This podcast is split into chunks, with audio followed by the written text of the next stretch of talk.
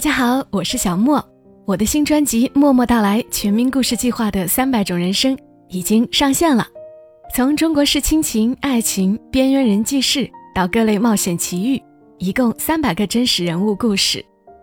二零二零年，我会和大家一起在故事里体会三百种不同的人生。让我们在故事里照见自己，汲取力量。大家只要搜索“默默到来”或者点击声音简介中。蓝色的专辑名就能够直接跳转到新专辑了。每个故事都是别人走过的路。做人如果没梦想，那个有微笑的抚慰，从一数到十，你爱我有多少？也有泪水的滋润。默默到来，故事如你。默默到来，故事如你。这里是在喜马拉雅独家播出的《默默到来》，我是小莫。和你来聊聊我们平常人身上所发生的故事。今晚的这个故事是一个真实的故事，故事的主人公叫田青青。在一些公众号上，你可能看到过她的文章，她的笔名叫“二次元的猫小姐”，经营着一个“猫姐能量圈”的公众号。我是在她的公众号看到了她自己的故事。说真的，他的故事让我挺惊讶的。今天分享给你们。我是田青青，我曾遭遇过两次解雇。第一次是在一家西餐厅，那天我刚结束了夜班，就收到了离开的通知。部长说我笨手笨脚的，不符合他们的要求。这是我从湖北跑到广东谋得的第一份工作，只持续了十天。我收获了十天的温饱和九个晚上的床位。除此之外，没有一分钱工资。凌晨两点，我踩着满脚的血泡，走在大街上，草草的哭了一场。街上路灯昏暗，稀稀拉拉的人影和车辆。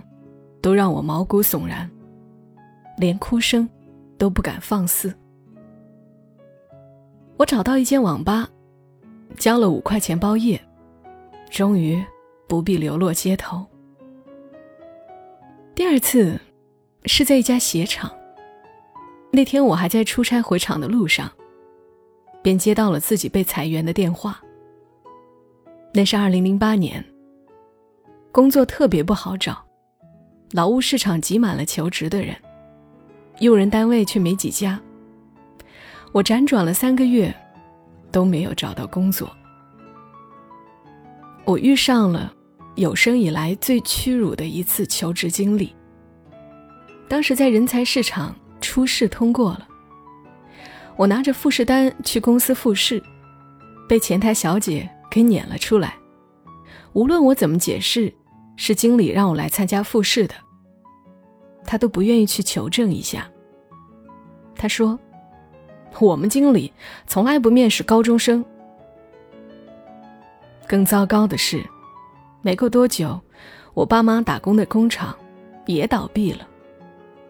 我们一家四口失业了三个。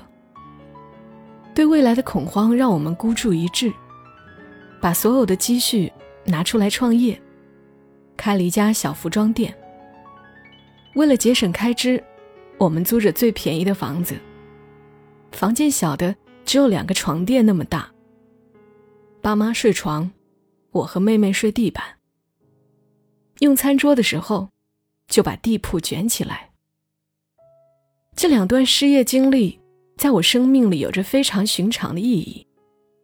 他们时刻鞭策着我努力变强。如果不强大，我永远是被淘汰的首选。如果不强大，我永远没有能力照顾家人。我们的服装店开在一个不显眼的商业城里面，铺面便宜，当然人流量也少。铺面的邻居也大多是像我们一样走投无路的创业者。对面是一对年轻夫妻，男孩在餐厅打工，女孩。守服装店，带着一个不到一岁的孩子。他们一天最多吃两顿饭，都是男孩从餐厅后厨带回来的。孩子的纸尿裤每天一片，从早穿到晚，拉屎了也继续穿。隔壁是一对中年夫妻，丈夫起早贪黑送快递，妻子带着孩子守店，肚子里怀着二胎。快递员工作时间很长，除了接送孩子，很少见丈夫来店里。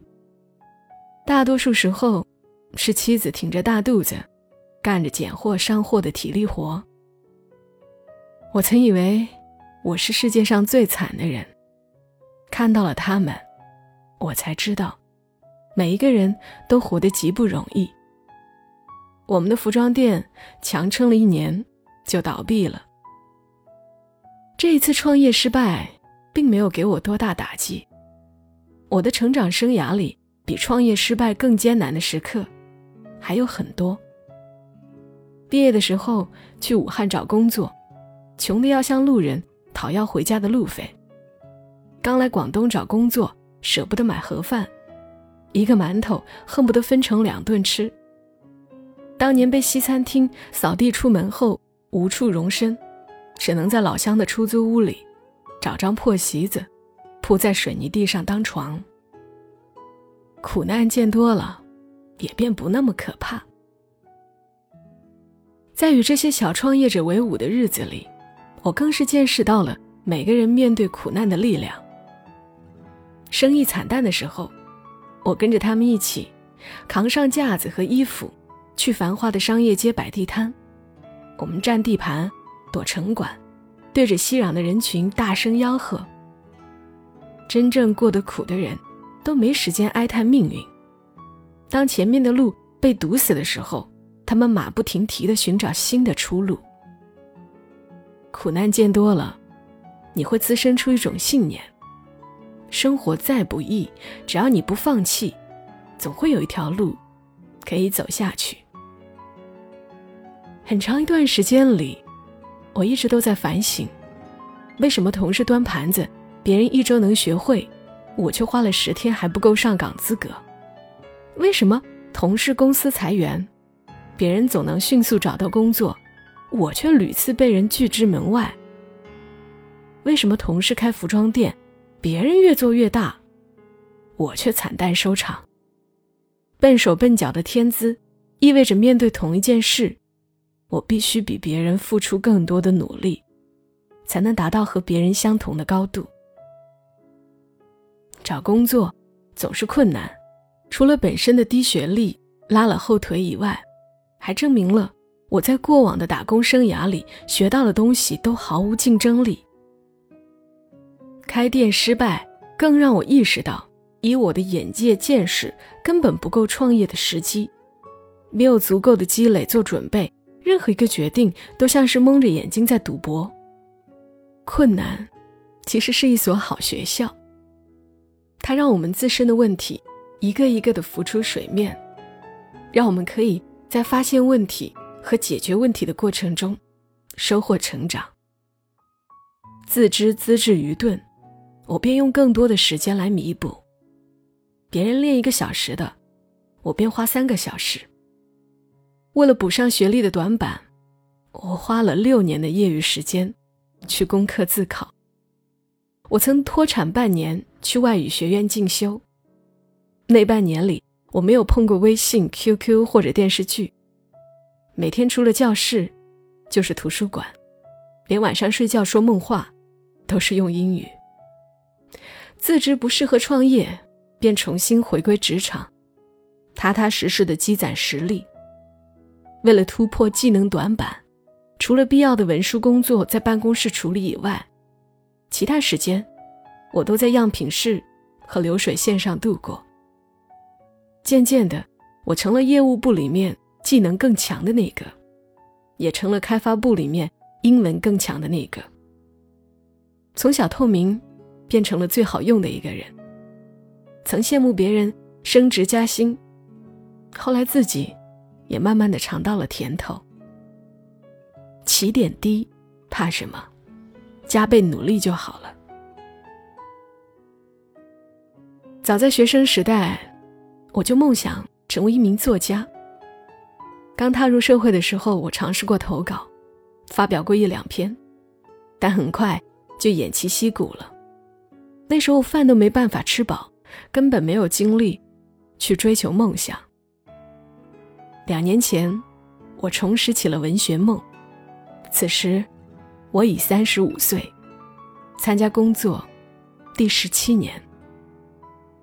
这十七年的社会生涯，让我更清楚如何去把一个目标变成现实。我选择了从目标倒推，去争取必要的资源与积累。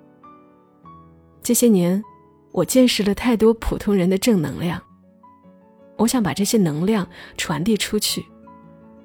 从写稿的第一天起，我给自己的定位就是正能量写作，最大的梦想就是能出一本励志书。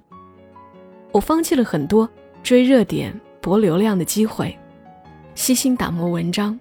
别人写一篇文章三四个小时，我要推敲三四天。虽然公众号粉丝不多，但我对我敲下的每一个字都心存敬畏。刘昼说过：“为山者，基于一篑之土，以成千丈之峭；凿井者，起于三寸之坎，以就万仞之深。成长再慢，也会一点一点的靠近梦想。”自从开始写作，我吸食到了变态的地步，周末多睡二十分钟，我都觉得自己是个罪人，甚至因为嫌吐刺儿浪费时间。戒掉了最喜欢吃的鱼。长期睡眠不足，我的头发大把大把的掉，常常因为集中精力构思文章，忘记洗脸，忘记喝水，忘记吃饭。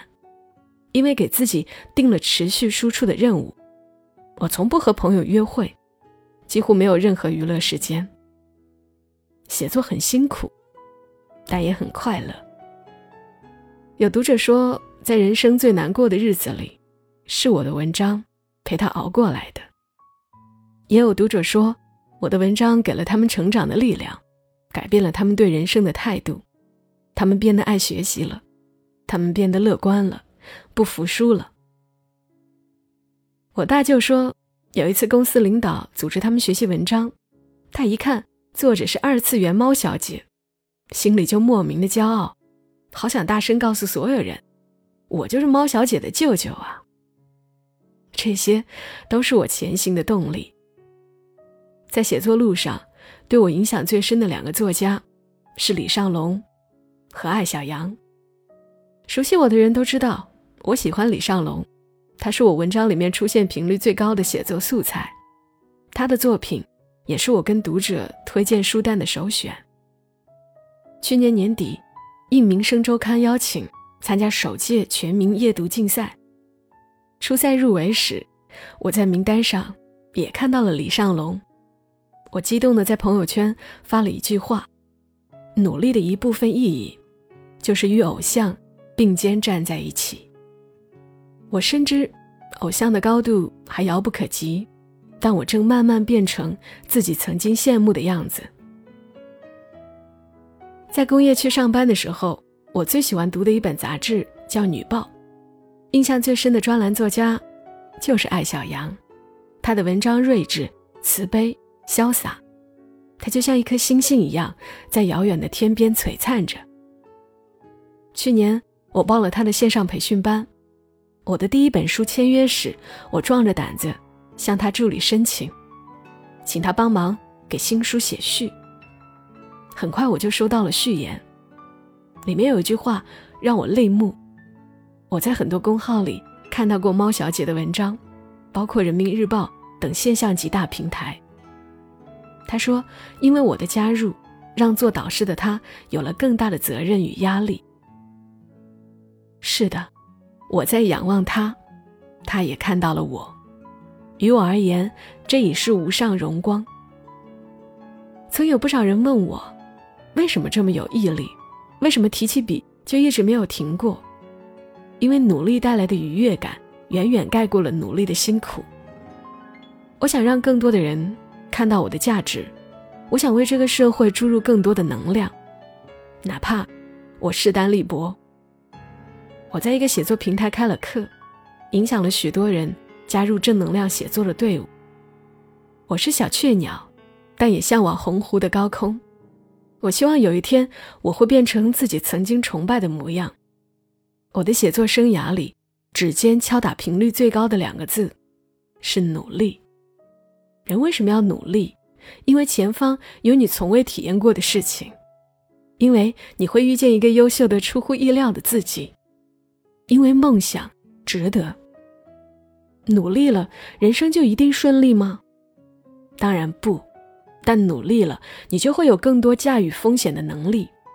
在低谷的时候，你看得到爬出去的路；在高峰的时候，你还会有一颗虔诚的心。但凡你尝过努力的甜头，你就会想在有生之年大干一场。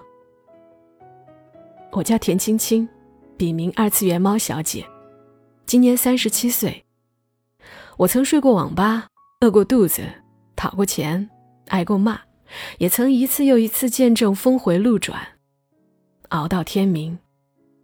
如今，我从事着我喜欢的外贸工作，同时也是自媒体作者和写作教练。前不久，我成立了自己的个人工作室。今年，我终于完成了我人生第一个梦想——出书。我们村里的长辈说我是村里的希望，我们镇上的长辈说我是周岛的荣耀。哼，也许你觉得我很可笑，但我觉得自己很了不起。十九岁那年，我曾羡慕路边的清洁工有份能养活自己的工作。那时的我，从没想过。自己在三十七岁的时候，能实现出书的梦想。人生实苦，但你若坚持奋斗，它就会变得很甜。